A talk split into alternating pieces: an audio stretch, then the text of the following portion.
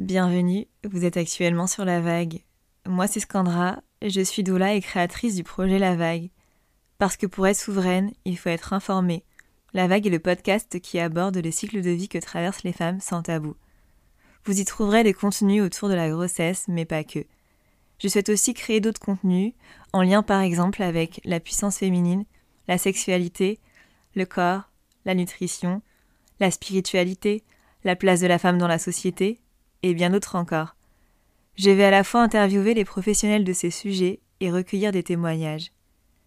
Vous y prêterez attention, la vague est un mot qui revient régulièrement dans notre quotidien. Être sous la vague, être creux de la vague, surfer sur la vague, ressentir une vague d'émotions. Enfin bref, la vague représente exactement le mouvement constant dans lequel nous nous trouvons dans la vie. Nous traversons en effet des vagues qui sont à la fois des changements d'état, d'idéologie, de pensée ou bien même d'émotion. Alors à travers ce podcast, je souhaite que les femmes reconnectent à leur pouvoir avec le savoir. Pour faire des choix éclairés et en conscience, il faut être informé. Pour ce huitième épisode, j'échange avec Yasmine Boudjema qui est sexologue clinicienne, thérapeute de couple et doula. Je me suis rendu compte à travers différentes discussions, cercles de femmes, échanges d'expériences avec des copines, que le sujet de la sexualité revenait très très souvent. J'ai pas de libido en ce moment, je ne sais pas comment en parler, j'ai pas envie qu'il ou qu'elle aille voir ailleurs. Ça me fout la pression. Je ne sais pas comment retrouver ma libido. Est-ce qu'il y a un truc qui cloche chez moi? Mon corps a changé. Je ne suis plus à l'aise avec ma sexualité. Bref, autant de sujets autour du sexe que de personnes. C'est un sujet qui peut être source de tabous et de non-dits, que ce soit au cœur du couple ou bien au sein de la société. Comment et avec qui évoquer ses doutes, ses peurs, ses désirs, sa propre vision et relation à la sexualité? J'ai eu envie d'aborder ce sujet qui me paraît important pour notre équilibre et qui peut être au cœur de nos vies. Avec Yasmine, on parle du lien entre estime de soi et sexualité, de la notion de consentement, de la définition d'une relation sécurisante, de comment aborder le manque de libido dans le couple, comment traiter les écarts de désir, comment sortir des injonctions de la société, quand consulter un sexologue. On parle aussi des limites des sextoys, comme le womanizer, on évoque aussi comment accompagner son sa partenaire qui traverse un SPM. Et on termine par une grosse partie sur la sexualité et la grossesse. Comment se passent les rapports sexuels pendant la grossesse et après l'accouchement? Comment faire face à la baisse de libido et à la pression de son sa conjointe? Bref, le sujet est très large et on aurait pu en parler encore des heures. J'espère que ça répondra en partie à vos questionnements et que ça ouvrira la porte vers la communication et la fin des tabous. Bonne écoute et n'oubliez pas, on est toutes surfeuses, mais c'est quand même plus confortable de surfer avec du bon matos.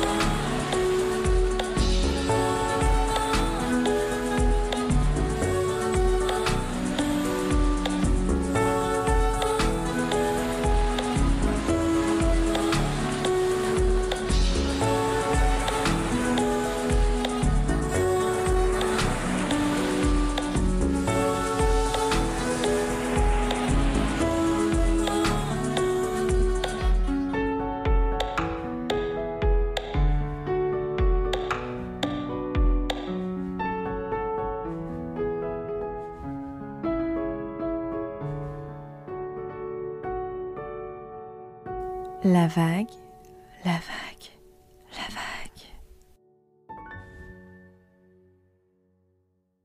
Bonjour Yasmine, merci d'avoir accepté l'invitation sur euh, le podcast de la vague et bienvenue. Merci à toi pour ton invitation. Alors on va commencer par euh, la première question. Qui es-tu? Euh, donc je suis Yasmine Boudjema, je suis sexologue clinicienne et thérapeute de couple et je suis aussi doula. Ok. Alors, euh, qu'est-ce qu'une vague pour toi? Euh, Je trouve déjà le, le, le, nom de ton podcast euh, hyper beau, donc je tenais à le dire. Et je trouve que c'est la vague, c'est vraiment une métaphore, une métaphore de la vie. Donc j'imagine que c'est aussi pour ça que tu as donné ce, nom à, ton podcast.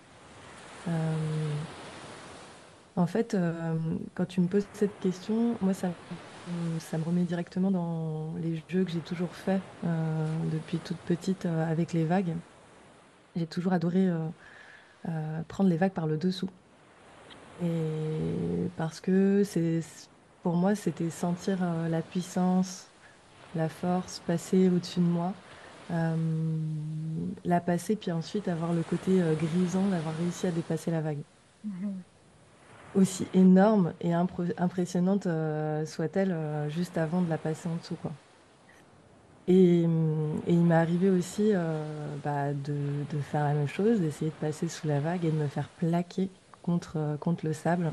Je pense que ça arrive à tout le monde et d'avoir un petit peu le moment de panique en mode oh, j'y arriverai jamais, j'arriverai jamais à remonter. Euh. et pourtant, jusqu'à présent, je suis encore là. Donc c'est un peu, euh, un peu la même métaphore pour la vie. Ouais, exactement. Merci pour cette belle définition. Euh, alors du coup, aujourd'hui, je souhaitais aborder le sujet de la sexualité avec toi. on va aborder donc à la fois euh, la sexualité euh, et le couple, euh, le rapport à la libido, et on va aussi parler de sexualité et grossesse. Étant donné que bah, tu es doula, donc c'est aussi un sujet que tu abordes pas mal. donc on va commencer un peu par, par le, le début, enfin j'ai l'impression que c'est le début, mais quel lien on peut faire en gros entre euh, l'estime de soi et, euh, et la sexualité? Enfin, Comment l'estime de soi peut avoir un effet sur, euh, sur sa sexualité? Je pense que c'est important d'abord de bien différencier l'estime de soi de la confiance en soi. Souvent, il y a un mix entre les, entre les deux. les personnes pensent qu'avoir une bonne estime de soi, c'est être capable de faire, d'agir.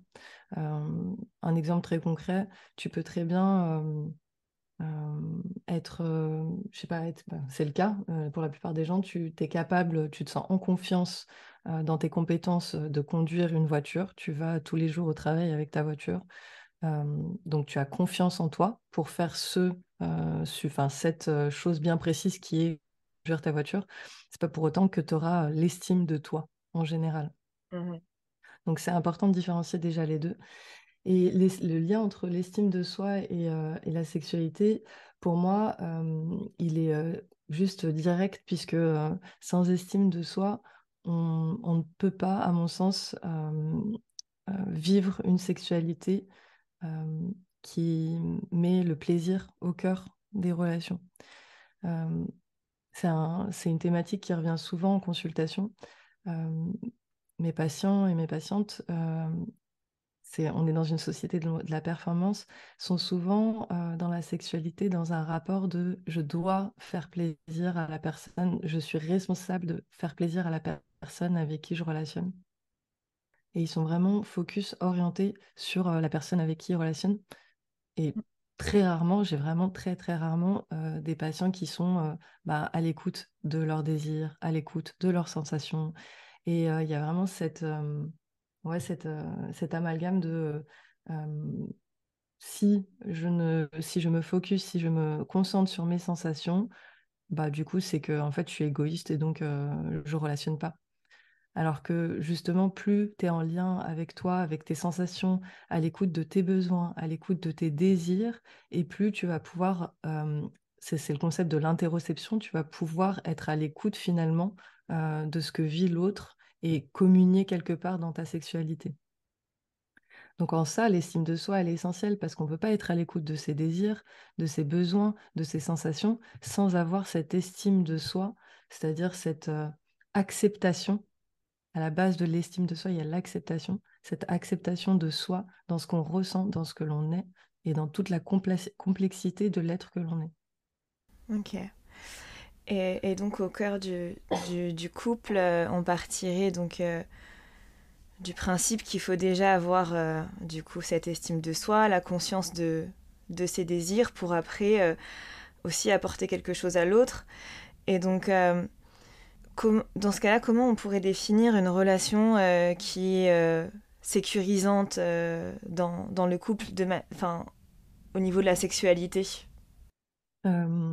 Une relation sécurisante sur la sexualité, ce serait de, pouvoir mettre au cœur de la relation la, ben, la notion de consentement. C'est-à-dire que exprimer ses désirs, ses envies, ses élans ne doit pas les être les imposer. donc, être dans une relation sécure et sécurisante, c'est pouvoir échanger, exprimer j'ai déjà eu des cas, je, pense à, une patiente qui me racontait une fois, elle était dans, une relation vraiment très belle, avec un conjoint très à l'écoute. pour elle, dans leur communication, tout était très sain, très, très bien. Et un jour, ils ont eu une relation sexuelle et elle, a, elle a eu une pénétration où elle n'était pas pour elle consentante. Et elle a vécu ça vraiment comme une agression, c'est ses mots, c'est pas les miens. Et, et, ça a été hyper violent. Et effectivement, il y a, y a eu l'absence de demande de consentement et il y a eu aussi pour elle la réalisation qu'elle n'avait pas eu la capacité au moment T d'exprimer, de, dire mais en fait là j'ai pas envie, c'est pas le moment. C'est d'où le lien aussi avec cette notion d'estime de soi. C'est-à-dire que tu peux pas exprimer quand c'est le moment, au bon moment, les choses quand tu n'as pas cette acceptation de bah, en fait là je ressens que c'est pas aligné avec ce dont j'ai envie, donc je l'exprime. Si tu es focus sur voilà, le plaisir de l'autre, sur non mais là en fait il a envie que je fasse une fellation. Donc bah, je vais le faire. Mmh Alors que toi, tu n'en as pas envie. Tu vas prendre aucun plaisir à faire cette fellation. Et il y a de grandes chances que la personne qui reçoit la fellation ne prenne pas grand-chose comme plaisir parce que faire une fellation, recevoir une fellation d'une personne qui n'en a pas vraiment envie, euh, c'est pas forcément très agréable. Et donc, euh, euh, justement, par le consentement et tout, il y a pas mal la question qui revient dans le couple de une des deux personnes n'a pas le libido, n'a pas forcément envie de faire l'amour, comment, euh, comment elle peut en parler avec son conjoint. Et il un truc un peu euh, qui revient aussi, enfin moi j'ai entendu pas mal de témoignages là-dessus, euh, un peu sur bah, le devoir conjugal, bah, je suis obligée de faire l'amour avec mon conjoint, ma conjointe, sinon elle va aller voir ailleurs, ou il y a un problème, c'est pas normal. du coup, comment aborder cette question de, de, manque de libido et comment aussi bah, peut-être en discuter ou travailler ensemble pour essayer de, de, de, trouver la cause et, euh, et, de la faire euh, réapparaître mmh Il y a plusieurs questions en une. D'abord, par rapport à la question de... Enfin, le, le début de ta question, c'était comment faire pour dire à mmh. l'autre qu'on a qu'on n'a pas de désir ou qu'on en a moins. bah déjà, le dire, l'exprimer, tout simplement. Euh, le, tu parlais de devoir conjugal. Il n'y a, a, pas de devoir conjugal. Euh, la loi maintenant a même euh, inscrit la notion de viol conjugal. Donc il n'y a pas d'obligation conjugale à, faire l'amour. Enfin, dans le cas, enfin, si, si, si la femme ou l'homme ou enfin un des parties du, couple euh, ou de la relation euh, n'a pas envie euh, d'avoir une relation sexuelle, elle est en droit de ne pas faire de relation sexuelle. Donc déjà d'un point au niveau du cadre légal, c'est très clair, ça n'existe pas. Maintenant, dans la réalité, dans les faits, il y a effectivement encore malheureusement cette notion de devoir conjugal, il y a encore cette peur de ouais mais si je fais pas l'amour il va aller voir ailleurs ou elle va aller voir ailleurs c'est important que je, parle des deux sexes parce que j'ai aussi en consultation des couples avec un écart de désir où c'est l'homme qui n'en a pas et la femme qui en a donc ça, aussi c'est une croyance de genre c'est que dans les couples hétéro enfin dans dans le paradigme hétéronormé, on a un peu cette image, oui, c'est forcément la femme qui a moins de désir et l'homme qui en a plus, alors que c'est pas c'est pas toujours le cas. Mmh en tout cas, c'est pas la réalité de ma consultation. Et, et du coup, il y a vraiment, ouais, c'est très juste ce que tu dis, cette culpabilité de genre, ouais, je lui donne pas ce dont il a besoin ou elle a besoin, et il ou elle va aller voir ailleurs. donc là, on revient à la notion d'estime de soi, d'où l'importance de travailler sur cette question. parce que si l'on pense que l'on est que la personne qui est avec nous n'est que avec nous parce que on répond à des besoins, voilà, c'est interrogeant. Et aussi, euh, il y a la notion de besoin, justement, en quoi la sexualité serait un besoin. Quand on dit que c'est un besoin, c'est comme, on le met au même niveau que euh, la nourriture, euh, boire, respirer. voilà, c'est c'est pas du tout la même chose. C'est la sexualité, elle fonctionne, elle est basée sur le désir, pas sur le besoin. On va pas mourir si on n'a pas de sexualité. La preuve, il y a des personnes qui vivent euh, vraiment avec joie sans sexualité. Maintenant, comment on gère l'écart de désir? Parce que c'est une réalité, dans un sens ou dans l'autre, ça, arrive. alors déjà, en, consultation, c'est possible de... Ça fait partie des choses que je reçois régulièrement. Et comment on le gère? C'est déjà en, en, travaillant sur qu'est-ce qui entretient cet écart de désir-là. Parce que souvent, dans l'écart de désir, on a un peu des, des, mécanismes qui se mettent en place avec, si je te caricature la situation, si on prend un homme et une femme, avec donc une femme qui a moins de désir, un homme qui a plus de désir, on va avoir la situation de la femme qui va éviter de se mettre en, toute nue ou dans des tenues aguichantes ou même ne même plus faire de bisous, de peur d'allumer le désir de son conjoint. Et de se dire oh là là, je vais devoir y passer ce soir. Et inversement, tu vas avoir l'homme qui va éviter d'approcher ou de faire des pas vers sa conjointe de peur de se prendre encore un non par rapport à une relation sexuelle. Du coup, c'est un peu un cycle infernal dans lequel tu es à ce moment-là et il n'y a pas de sortie parce que tu dis bah ça continue comme ça, l'un et l'autre s'entretiennent dans ce schéma-là et du coup, on en vient un jour à se réveiller, et ça fait des mois, des années qu'on n'a plus eu de relations sexuelles, et on se dit merde, mais qu'est-ce qui s'est passé? Pourquoi? Enfin, ah bah c'est moi, c'est moi qui n'ai pas de désir, donc c'est à cause de moi, ou c'est à cause de toi, on a, tu n'as jamais de désir, c'est pour ça qu'on ne fait pas l'amour. Mmh. Alors que non, comme je viens de t'expliquer juste avant, il y a un schéma, et les deux sont responsables dans l'entretien de ce schéma-là. Et du coup, déjà, le premier, la première chose qu'on fait en thérapie, c'est que plutôt de se concentrer sur qu'est-ce que tu fais ou tu ne fais pas, sur qu'est-ce que vous faites pour entretenir ce schéma-là. J'aime bien travailler dans des écarts de désir, j'aime bien travailler en couple. C'est plus intéressant que d'avoir la personne, le truc classique, la personne qui a moins de désir, euh, vient me voir en me disant voilà, je voudrais rallumer mon désir, euh, comment je peux faire? Oui, et puis ça fait culpabiliser aussi euh, cette personne-là, quoi. C'est difficile de rentrer dans un schéma de culpabilité. Mmh, mmh. Et, en même temps, c'est important de reconnaître la souffrance de la personne qui a du désir mmh. et qui se sent rejetée par, par la personne qui n'en a pas.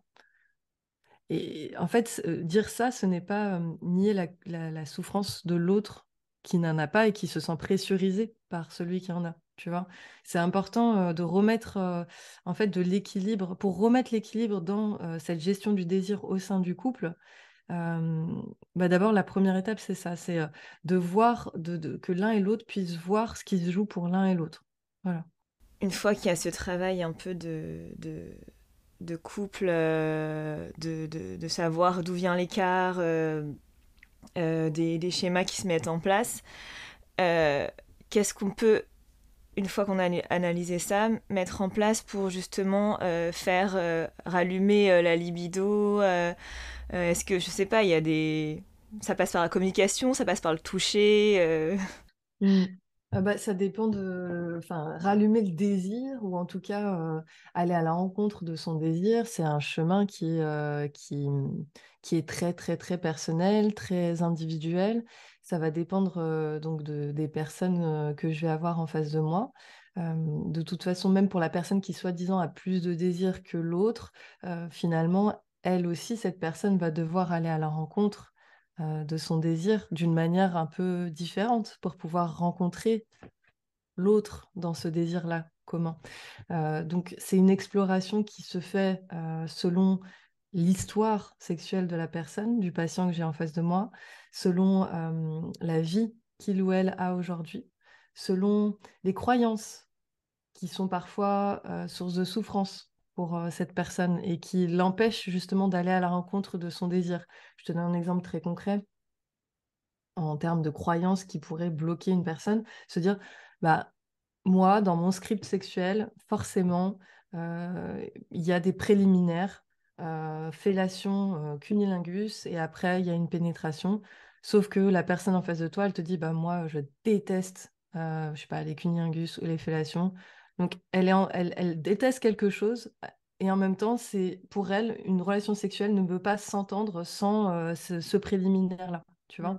Mm. du coup, comment veux-tu qu'elle ait envie, qu'elle désire quelque chose qui, qui, la dégoûte, en fait, qui lui donne pas envie?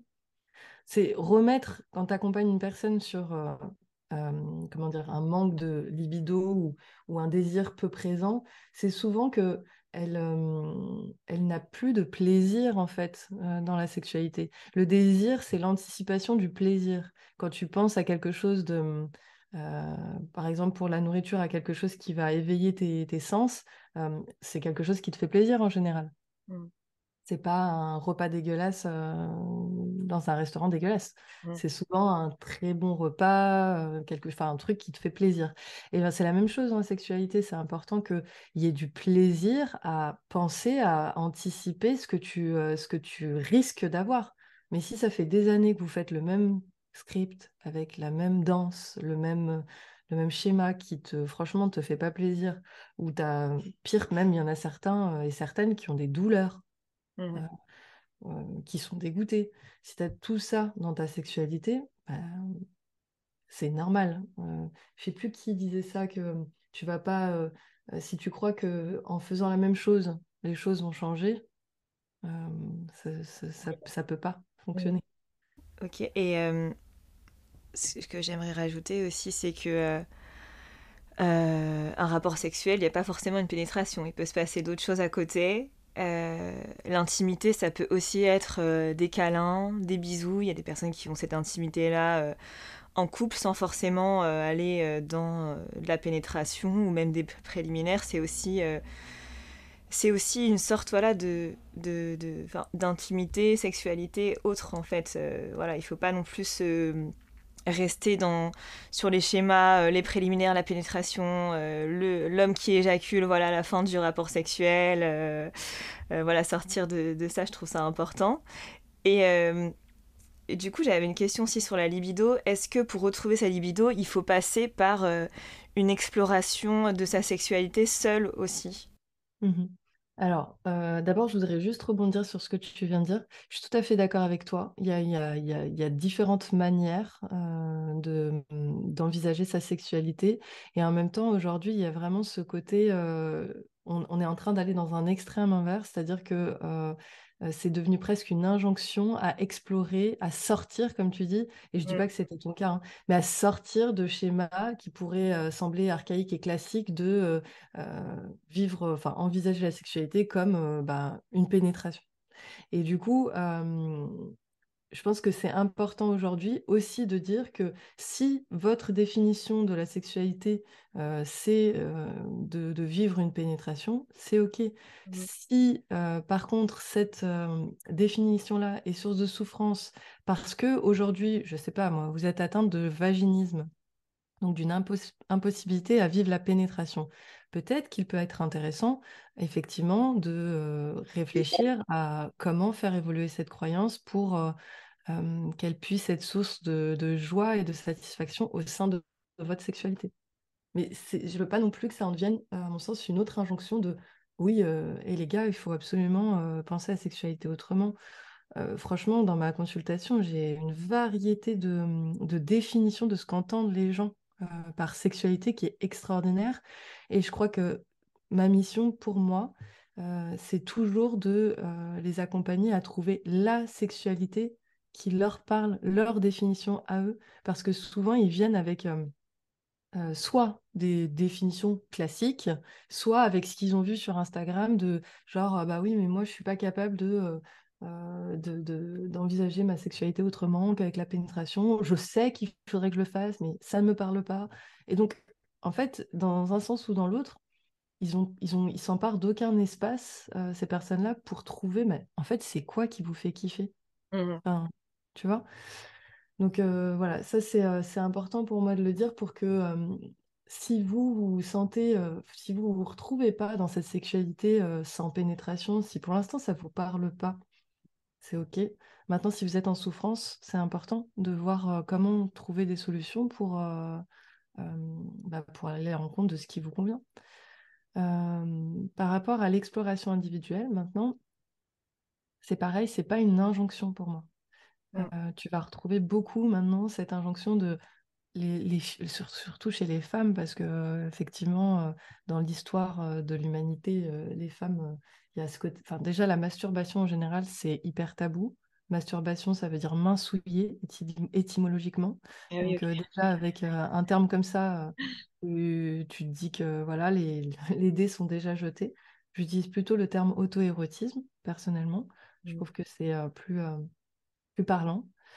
Euh, et en fait, tu vas avoir euh, vraiment cette nouvelle injonction donc pour les femmes, parce que euh, on, a un peu cette image que les femmes ne se touchaient pas, alors que bon, c'est pas vrai.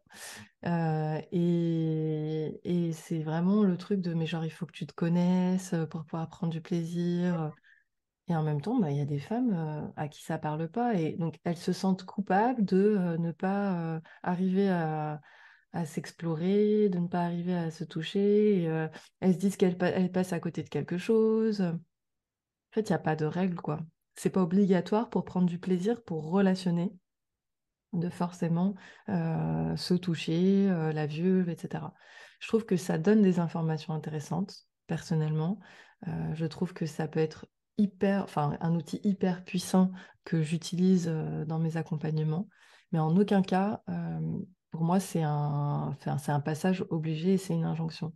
Je me rappelle d'une patiente qui n'osait pas me dire qu'elle ne voulait pas se toucher Mm. parce que pour elle, euh, c'était euh, dans sa croyance euh, une, euh, voilà, quelque chose de, de répréhensible.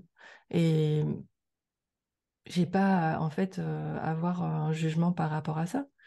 Et je suis heureuse que, au cœur de notre, de notre relation thérapeutique, elle a trouvé l'espace et que j'ai pu identifier aussi que pour elle, c'était pas quelque chose d'envisageable et qu'on a pu, euh, du coup, mettre des mots dessus.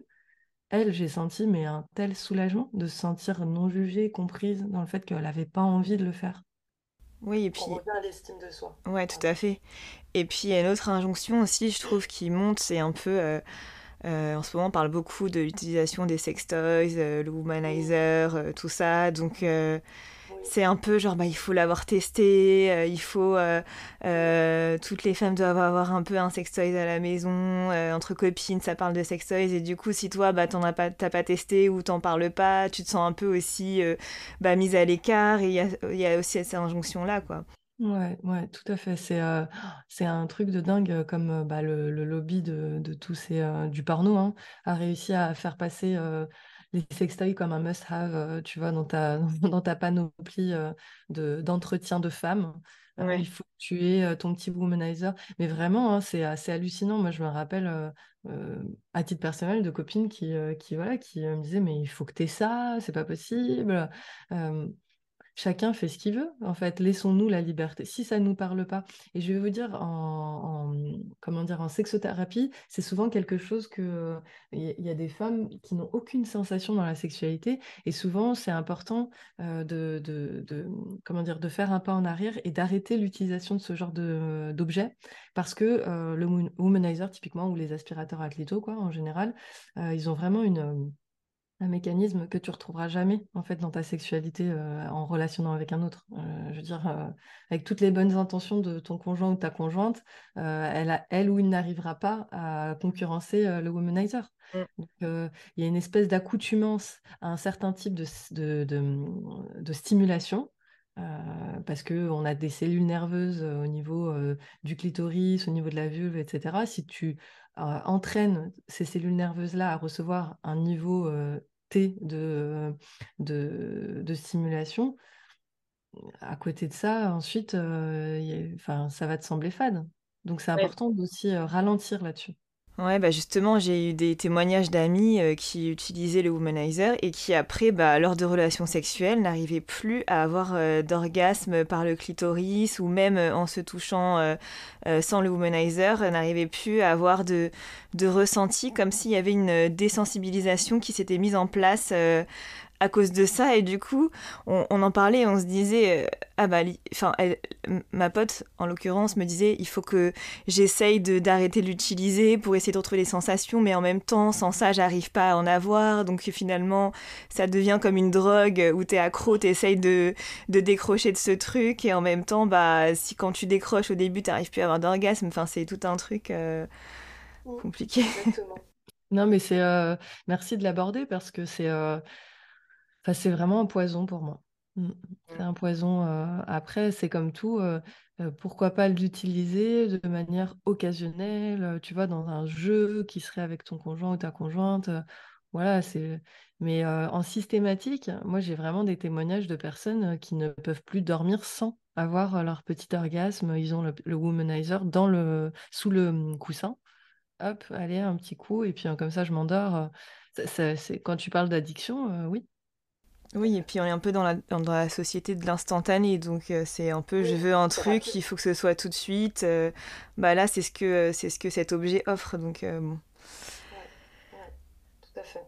Puis, du coup, euh, t'as un peu parlé des consultations, mais à quel moment tu te dis dans ton couple là, il faut qu'on aille consulter un sexologue, une sexologue, à quel moment faut prendre la décision? Apparemment, faut pas non plus trop attendre. euh. mm.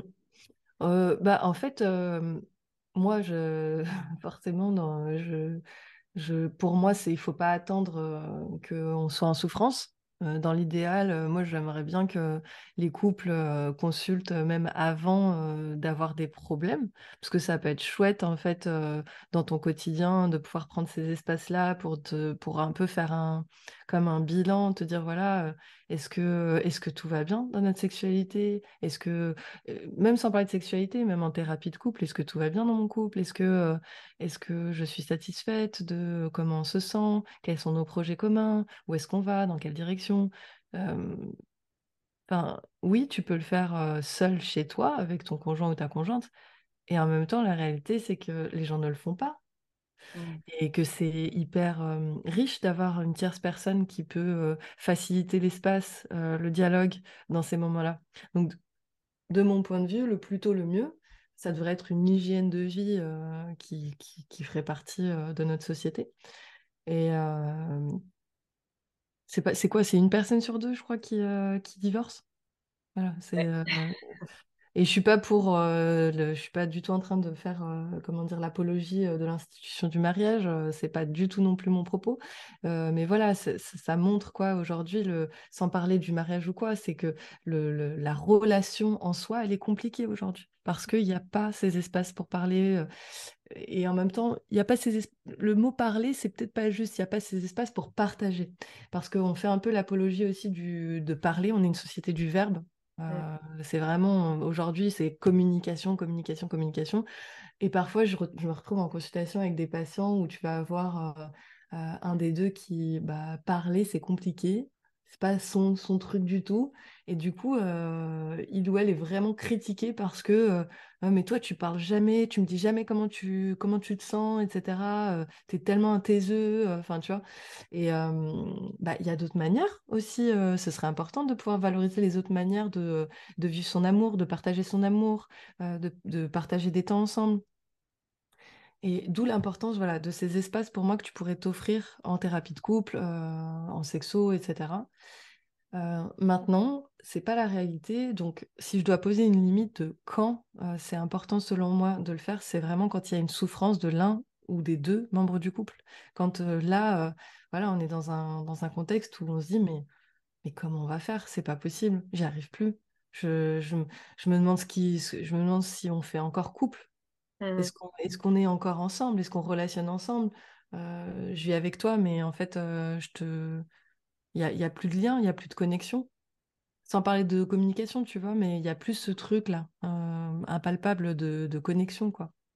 Voilà. Ok, merci. Je voulais aborder un, un sujet rapidement. J'avais fait un post sur Insta à propos des, des, des SPM du syndrome prémenstruel, sur le fait qu'on se sente des fois un peu vénère, je vais dire ce mot-là. vénère, perte de confiance, tout va pas bien, machin et que euh, dans une relation de couple, ça peut aussi impacter euh, l'autre parce que euh, j'ai eu des témoignages de personnes qui me disaient bah quand c'est comme ça, mon mec ou ma meuf, je peux plus me l'avoir en peinture. il comprend pas forcément pourquoi à ce moment-là ça va pas. Du coup, ça part en cacahuète. donc, je sais que tu avais abordé un peu ce sujet-là de comment en fait, en tant que partenaire, tu peux aussi soutenir la personne qui, euh, qui euh, traverse euh, un syndrome prémenstruel Ouais. Bah, pour la personne qui accompagne, première, enfin pour moi la, la base c'est d'être juste à l'écoute déjà, de pas essayer de trouver des solutions, parce mmh. qu'il y a un peu ce cliché-là quand c'est c'est des hommes, donc si c'est une femme en couple avec un homme, mais même quand c'est une femme en couple avec une femme, c'est le même, c'est le même fonctionnement. On est dans une société de solutionnistes hein, quand même. Hein. Euh, avec des, plein de beaux sauveurs qui essayent de sauver. Euh, dès que tu exposes un problème, on essaye de te sauver. Euh, alors que parfois, et c'est le cas en particulier en SPM, quand tu exposes ce qui va pas et les doutes qui te traversent et comment tu es en train de vivre un drame intérieur, etc., tu t'attends pas à ce qu'on te trouve une solution. Tu as juste envie de déposer euh, un peu ta merde, quoi, concrètement, et qu'on t'écoute et d'avoir ce regard bienveillant et de. franchement, un conseil, taisez-vous. apprenez à vous taire, apprenez à vous taire, écoutez sans parler. Mais vraiment, vous allez voir, c'est incroyable, juste un. Hmm, Ok. D'accord. Et le moins possible d'ailleurs. Et de se taire, en fait. Juste laisser le silence, laisser cet espace. Et quand la personne a arrêté de parler, de laisser aussi encore du silence pour que la personne. Parce qu'en en fait, c'est peut-être le silence, euh, comment dire, dans le réel, mais dans sa tête, ça parle encore. Donc laisse l'espace à la personne de parler. Laisse-lui le temps de te dire tout ce qu'elle a à dire. Donc première chose, écouter, mais de manière euh, inconditionnelle et, entière. Voilà. Et, et puis après, bah, lui demander est-ce que, est-ce que tu voudrais, est-ce qu'il y a quelque chose que je peux faire pour t'aider la laisser en fait dire précisément ce dont elle a besoin. Est-ce qu'elle a besoin que tu lui fasses un petit repas chaud, que tu lui amènes une bouillotte dans son lit, que tu lui laisses un temps long dans sa douche euh, pendant que tu t'occupes des enfants? Enfin, voilà. Et pourquoi pas en discuter en dehors de la période de SPM, de dire voilà, écoute ma chérie, c'est difficile cette période-là, je, la vis difficilement aussi. C'est important aussi pour la femme qui vit le SPM qu'elle entende que ce soit pas facile pour le conjoint ou la conjointe de vivre ces temps-là. Parce que c'est difficile en fait pour le conjoint ou la conjointe. Et donc que cette personne puisse dire voilà, c'est compliqué pour moi, je me sens un peu démunie, euh, je te vois dans ces moments-là euh, dans un état pas possible. Est-ce que on peut réfléchir ensemble à euh, ce qu'on peut mettre en place qui pourrait t'aider en fait dans ces moments-là et qui pourrait faire que le climat soit plus paisible? Voilà, avoir cette, cette conversation en dehors de ces temps-là, c'est aussi pertinent. et aussi ne pas, mais ça, ça vient avec le truc d'écoute. Quand la personne, elle vous dit, mais regarde, mais je suis nulle, j'arrive à rien, euh, surtout, surtout, n'essayez pas de la rassurer en lui disant, mais non, t'es pas nulle, regarde tout ce que tu fais. Parce qu'à ce moment-là, elle est juste pas capable et elle a juste pas envie d'entendre ça. Elle a juste, encore une fois, besoin et envie de déposer qu'elle se sent nulle. Il n'y a pas besoin de lui dire, mais non, t'es pas nulle. Juste écoute-la. Parce que le SPM, il met la lumière sur euh, des fragilités qu'on a en ce moment, qu'on est en train de traverser dans notre cycle. En général, euh, c'est jamais anodin, les, trucs sur lesquels on, turbine à ce moment-là. Ça met la lumière sur nos insécurités du moment. Et donc, c'est important qu'on puisse avoir cet espace sans que quelqu'un vienne nous dire Mais non, t'es pas comme ça, mais non, c'est pas vrai. C'est important qu'on puisse réaliser que, bah, en ce moment, hmm, ça travaille sur ça chez moi. Voilà. Ouais, et puis souvent, quand moi je sais quand je suis dans cet état-là et qu'on me dit euh, mais non, regarde ce que tu fais, ça va aller et tout, bah souvent ça m'énerve en fait.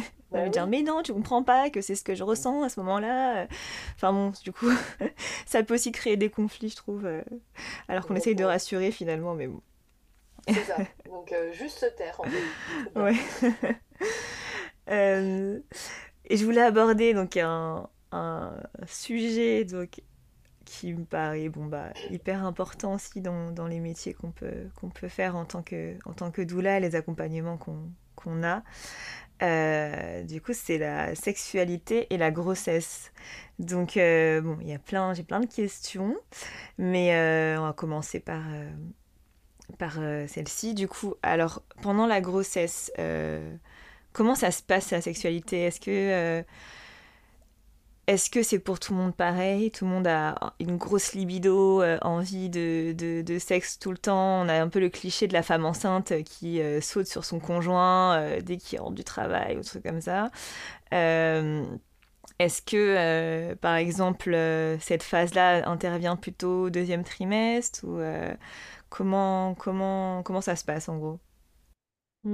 Euh, pas du tout, il n'y a pas du tout de règles, euh, c'est c'est très très très euh, individuel. Il y a tellement de choses qui se jouent euh, euh, au moment de la grossesse, euh, le, dé- le rapport au corps, euh, le rapport à, à, à la maternité, euh, la pla- la notion de place euh, dans sa famille euh, en général, mais dans le, sa cellule familiale du coup avec son conjoint ou sa conjointe, euh, que ce soit euh, un premier ou un deuxième ou un troisième enfant, il y a d'autres choses qui peuvent se jouer, d'autres choses qui peuvent revenir. Enfin, c'est vraiment euh, non seulement hyper euh, individuel par rapport à la personne euh, dont on parle, et aussi par rapport au moment de vie dans lequel on est et de ce qu'elle est en train de vivre, quoi. C'est, c'est, hum, c'est hyper variable. Donc, moi, le côté, oui, au premier trimestre, tu auras des nausées, tu n'auras aucune libido, et au deuxième trimestre, tout ça s'enlèvera et tu deviendras une bête de sexe, pas du tout.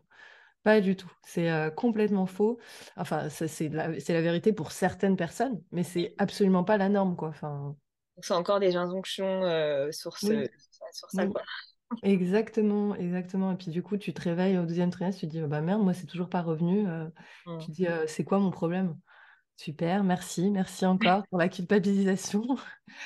Donc euh, non, il n'y a aucune règle et c'est important que les femmes euh, le sachent, quoi, que tout est OK, tout est juste. Après, euh, c'est comment accompagner s'il y a souffrance, quoi. Voilà. Ouais. Et donc, si par exemple on a envie de cette sexualité pendant la grossesse avec son conjoint, est-ce que, par exemple, il y a des positions à favoriser? Est-ce que on parle souvent des conjoints qui ont peur de faire mal à la maman, au bébé. euh, ça, est-ce qu'il y a des conseils qu'on pourrait donner ou pas? Alors, par rapport au fait de faire mal à la maman au bébé, la maman, bah, entre guillemets, c'est assez simple parce que si elle a mal, elle le dit. Il faut qu'elle le dise, en tout cas. C'est important qu'elle puisse euh, avoir euh, l'espace euh, sécuritaire pour le dire. Donc, que ce soit pour la maman, toujours être à l'écoute d'elle, de son corps, de, de, vraiment être connectée à ses sensations et de s'autoriser à dire, bah là, chérie, en fait, ça me fait mal. Peut-être qu'elle aura des sécheresses vaginales pendant sa grossesse, parce que ça dépend des femmes. Il y a des femmes qui ont des sécheresses vaginales. Il y en a d'autres, et c'est la plupart du temps le cas. Au contraire, il y a une lubrification accrue pendant la grossesse, donc en général, il n'y a pas trop ce problème-là. Mais ça dépend en fait, donc voilà. Euh, mais en tout cas, de pouvoir vraiment s'autoriser à, le dire. Et du coup, par exemple, si on parle de sécheresse vaginale, si euh, vous, pendant votre grossesse, vous avez des sécheresses vaginales, vous autorisez à dire, bah chérie, euh, d'habitude, j'en ai pas besoin, mais là, j'aimerais bien euh, utiliser du lubrifiant parce que, voilà, en ce moment, c'est pas agréable par rapport à ça. Donc déjà, pour la maman, voilà, euh, c'est une histoire de pouvoir l'exprimer et pour euh, le conjoint et la conjointe de l'entendre. Et ensuite, par rapport. Donc là, forcément, on parle d'un homme, euh, d'un pénis qui pourrait faire mal à un bébé. Enfin, quoi que non, ça pourrait être avec un objet. Le, bébé, il est complètement protégé dans sa... hum, Dans sa, dans sa bulle, en fait, dans, son, dans le placenta, enfin, pas dans le placenta, dans le, la poche des os. Et donc, il a la poche des os, et ensuite, il a l'utérus et tous les tissus autour. Enfin, il, il va, il, il va absolument rien ressentir. euh, Enfin, pas de, il n'y a pas de risque qu'il se fasse euh, assommer par un pénis. Euh, et puis même le pénis, de toute façon, ne va jamais. Enfin, franchement, pour atteindre le col de l'utérus, euh, c'est long un vagin. En fait, ça se, ça se, comment dire, ça s'allonge au moment de la pénétration. enfin, après, il y a des positions effectivement qui font que le pénis va peut-être être plus proche du col de l'utérus. Mais là, ce sera plus la maman qui dira si elle est sensible à ce niveau-là, si voilà. En tout cas, le bébé, à part ressentir le plaisir que la maman peut avoir donc via les hormones, donc l'ocytocine qu'elle pourrait sécréter au moment de la, de l'orgasme et même au moment des caresses. Mais non, il ressentira rien, le petit bébé, il sera content, très content. Donc on est d'accord que le pénis ne touche pas la tête du bébé pendant la pénétration. absolument pas. Après, voilà, je, c'est une, c'est une question et euh, elle, est, elle a toute sa place et je préfère que voilà qu'il y ait cette question, qu'on ose la poser et qu'ensuite on y réponde et qu'on rassure, tout va bien. Non, non, il n'y a aucun risque de, taper la tête de bébé. Euh, du coup, bon, la grossesse, on l'a un peu évoqué et au moment de l'accouchement, euh, du coup, bon, la grossesse, on en a un peu évoqué. Et au moment de l'accouchement, euh, euh, on a parlé un peu de. Enfin, j'ai entendu parler un peu de, du déclenchement à l'italienne, euh, de, justement de, du fait que bah, le sperme peut activer le déclenchement, que c'est.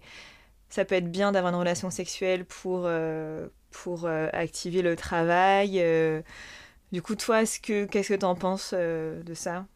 Bah, euh, Là, s'il y a l'envie, s'il y a le consentement, s'il y a l'élan, euh, oui, bien sûr. Enfin, pourquoi pas? Effectivement, il y a des prostaglandines qui pourraient agir sur le col dans le sperme. après, faire une relation sexuelle sans en avoir envie, mmh.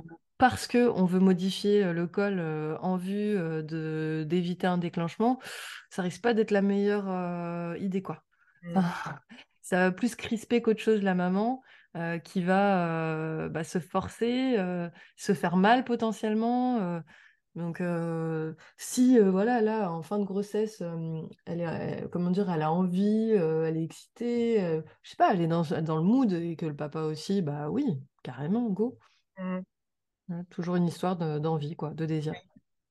Il y a une autre injonction aussi que je voulais évoquer, c'est il y a beaucoup de femmes qui vont s'épiler euh, pour l'accouchement.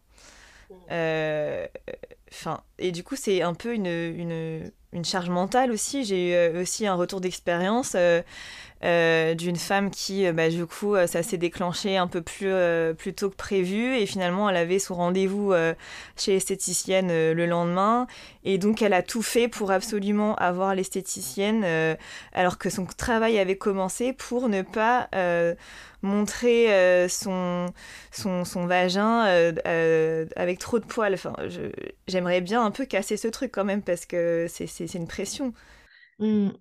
Ouais, c'est bah, clair que là, pour cette maman, ça a dû être source de, oui, de pression. alors, à part dire que informer sur le fait que ce n'est absolument pas une obligation ni médicale, ni esthétique, dans le sens où les médecins, les sages-femmes, les doulas, enfin les personnes qui peuvent être présentes à l'accouchement n'en ont absolument rien à faire de voir des vulves euh, pleines de poils. Enfin, franchement, c'est le truc que tu vois pas. En fait, tu n'es juste pas du tout euh, dans cette euh, analyse quand tu accompagnes une femme qui est en train d'enfanter. Donc, il n'y a aucune raison voilà, esthétique ou pour le confort des accompagnants.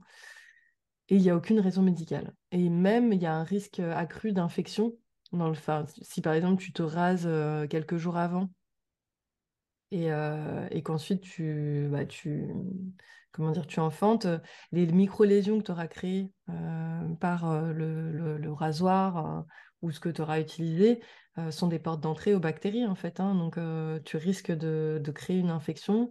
Quand, imaginons, tu as une déchirure ou une épisiotomie du fait de, de l'enfantement par voie basse, bah, c'est cet espace-là qui déjà avait des micro-lésions risque voilà, d'être une porte d'entrée encore plus grande à, des infections en termes de risque. Après, pareil, il ne faut pas non plus partir dans l'injonction inverse. Si les femmes, elles se sentent plus à l'aise, elles se sentent mieux en étant épilées, et ça leur permettra de pouvoir ne pas se poser de questions au moment où elles vont prendre la position qu'elles voudront prendre pour enfanter, bah, pareil, soyons libres et alignés par rapport à tout ça. Euh, donc juste, moi, mon point de vue, c'est informer les femmes sur le fait que ce n'est pas une obligation.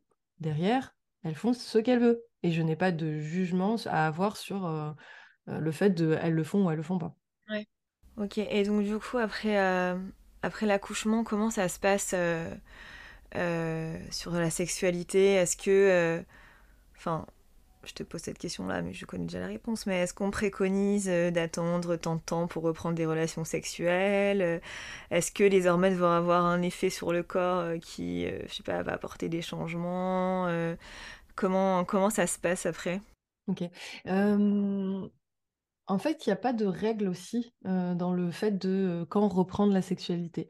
Il y a, il y a dans de très bons livres, euh, malheureusement, cette information qui est fausse et erronée dans le fait d'attendre que les Loki soient terminés, donc le saignement soit terminé pour reprendre la sexualité.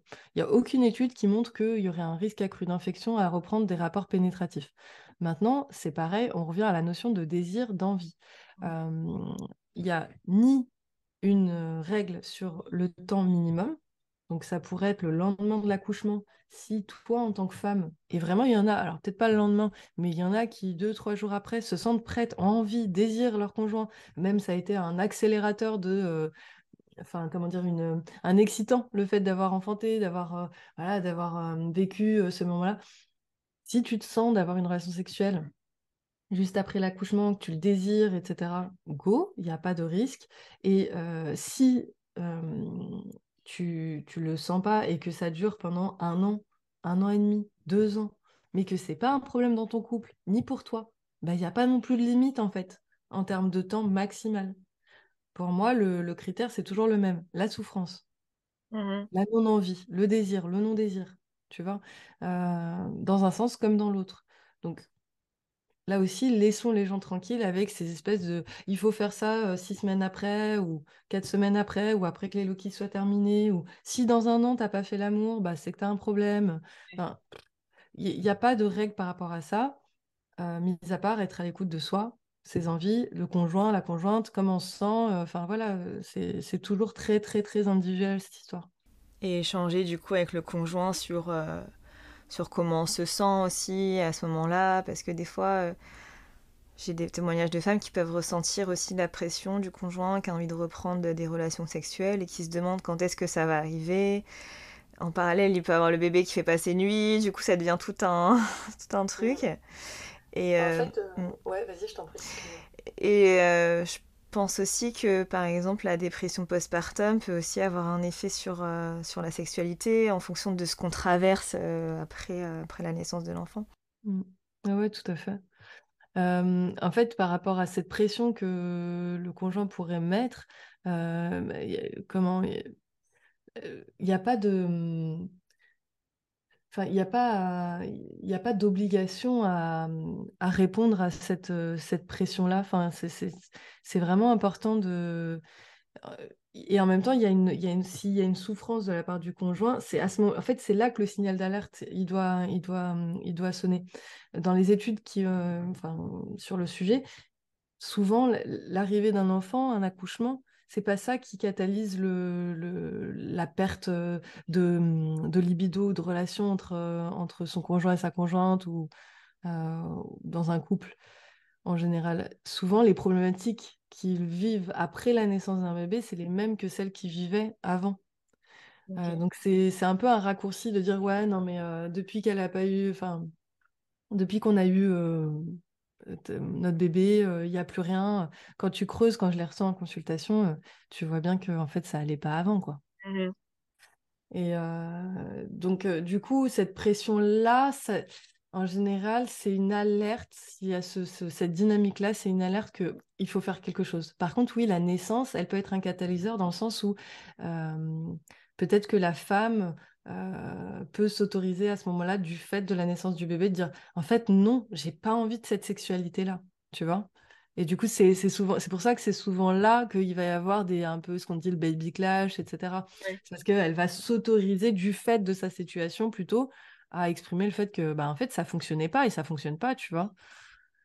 Donc, euh, donc voilà. Et tu avais posé une autre question juste après. Euh, sur la dépression postpartum. Oui, oui, bien sûr, la dépression du postpartum. Euh, parfois, tu vas avoir des, des- femmes qui vont dire, oui, j'ai plus de libido, elles vont venir en consultation pour ça, alors que le premier truc à traiter, c'est déjà la dépression. tu vois, il y a un moment donné, il faut aussi prioriser les choses. C'est-à-dire que moi, une personne qui vient me voir pour un problème sexo, mais que j'identifie clairement, euh, elle est en il ou elle, parce que ça m'arrive aussi d'avoir des hommes euh, qui sont en dépression, euh, bah, la priorité, c'est d'abord qu'ils soient accompagnés par un psy, voire un psychiatre, enfin, tu vois, selon le, sujet. Mmh et qui traitent leur dépression, et ensuite, on s'attaque à, à, la problématique sexuelle si elle est encore là. Ok. Bah, merci beaucoup. Euh... Bah, du coup, on est arrivé un peu à la fin de cette euh, interview. On aurait pu dire encore plein de choses, mais c'est déjà très riche, alors merci. Euh, je vais te poser une dernière question. Euh, qu'est-ce que tu aurais voulu savoir plutôt dans la vie? J'aurais aimé savoir, même si je le savais en théorie, mais c'est difficile de, de, le conscientiser et de l'assumer quand on est jeune, que plus je m'autorisais à être moi, euh, forte, joyeuse, euh, extravertie, euh, mais parfois aussi timide, en colère, vulnérable, triste, enfin voilà. plus je m'autorisais à être moi dans toutes mes facettes, dans toute la complexité de ce que je suis, et plus tout s'alignerait finalement comme, comme j'en ai besoin, comme, comme ce qui est juste pour moi. Et du coup, plus, serait, plus tout ça serait plus facile, reposant, satisfaisant. Donc voilà, s'autoriser à être, à être soi dans, tout, dans toute la complexité de ce qu'on est.